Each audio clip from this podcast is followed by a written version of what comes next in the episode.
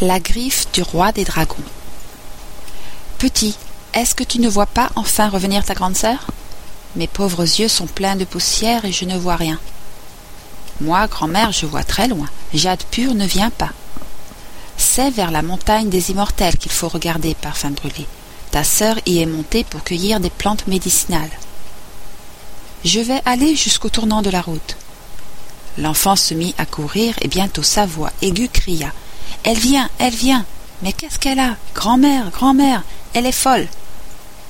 L'enfant galopait tout effrayé et vint se jeter contre les genoux de la vieille femme, se cachant la figure dans les plis du vêtement.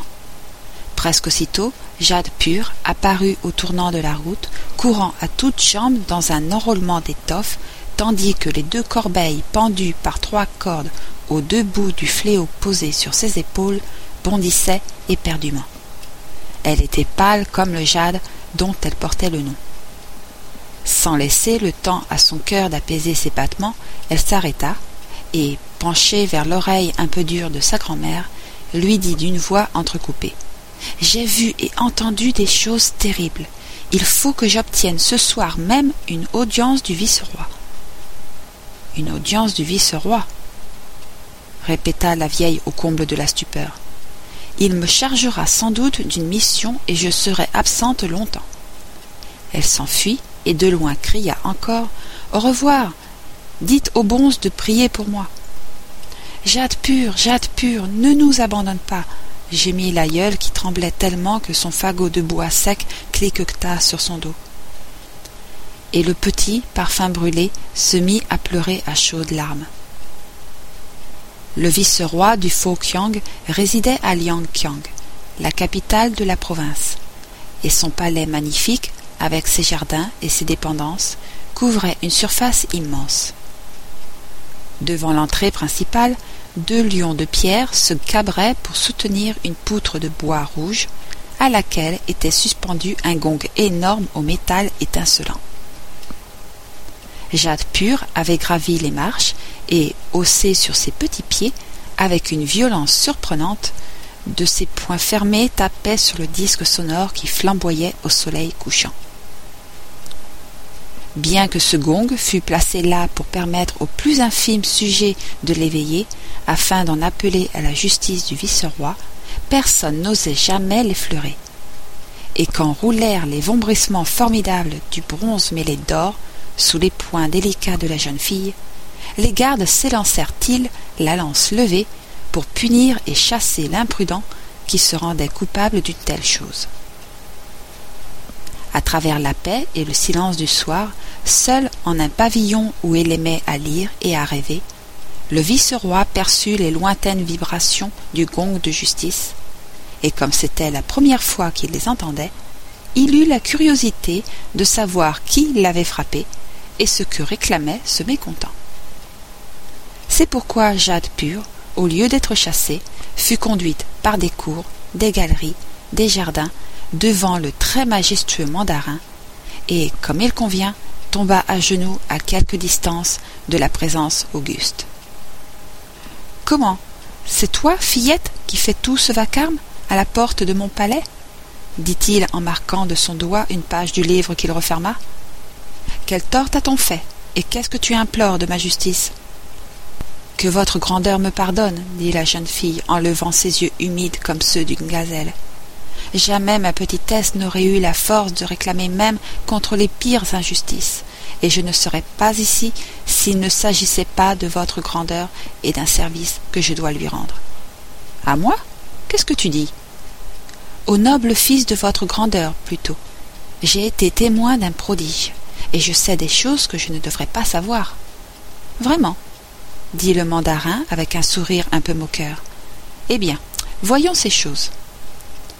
Jade pure s'assit sur ses talons et les yeux à demi fermés, d'une voix haute et monotone, comme si elle lisait un livre par là tout d'une haleine. Sur la montagne des immortels où je cueillais des herbes précieuses, je suis monté aujourd'hui, sans m'en apercevoir, beaucoup plus haut que de coutume. Tout à coup, en ce lieu toujours désert, j'entendis des voix et je vis, par la fente d'un rocher, deux hommes, qui ne pouvaient être que des génies. examinait attentivement une haute pierre couleur d'ambre. L'un était un vieillard à cheveux blancs couverts d'un manteau blanc. L'autre un homme de belle mine, dans la force de l'âge. C'est bien ici, dit le vieillard. Voici la pierre tombée du ciel. Alors frappons-la pour qu'elle devienne vivante, répondit l'autre. Et en même temps, ils frappèrent tous les deux du plat de la main sur la pierre. Bientôt elle s'anima et un personnage beaucoup plus grand que les deux génies s'en dégagea, en secouant des éclats et de la poussière. Il était assez effrayant, avec une bouche lipue et une large tonsure au milieu du front. Pourtant il salua respectueusement les deux hommes en disant Que voulez-vous de moi? Nous t'avons éveillé pour accomplir une mission importante. Écoute bien. Il y a plusieurs siècles, le roi des dragons, en remontant de l'abîme, se cassa et perdit une de ses griffes. Elle est demeurée depuis dans le trésor des fils du ciel, et il a été impossible de la reprendre. Mais aujourd'hui elle est sortie du trésor. L'empereur l'envoie dans une province désolée par la sécheresse pour que la sainte relique y amène la pluie. Le roi des dragons vous récompensera si vous pouvez saisir cette griffe et la lui rendre. L'empereur l'a confiée au fils du vice-roi du Fokyang, avec menace de mort s'il ne savait pas la conduire où elle doit arriver. Il sera facile de dérober la relique au messager. Allez donc, et hâtez-vous. La pierre changée en homme se précipita vers la vallée et disparut. Ce jeune homme ne saura pas défendre la relique, dit le vieillard, ni la reprendre si on la lui ravit car il ignore que pour mener à bien sa mission, il faudrait qu'il fût guidé par une jeune fille pure qui posséderait un éclat de la pierre vivante. Là-dessus ils s'évaporèrent, et je ne vis plus rien. Mais, poussé par une inspiration du ciel, je saisis un éclat de la pierre et je descendis en courant la montagne. Je vous supplie de m'envoyer vers votre fils, afin que je le sauve. Le mandarin se caressait le menton et souriait d'un air incrédule.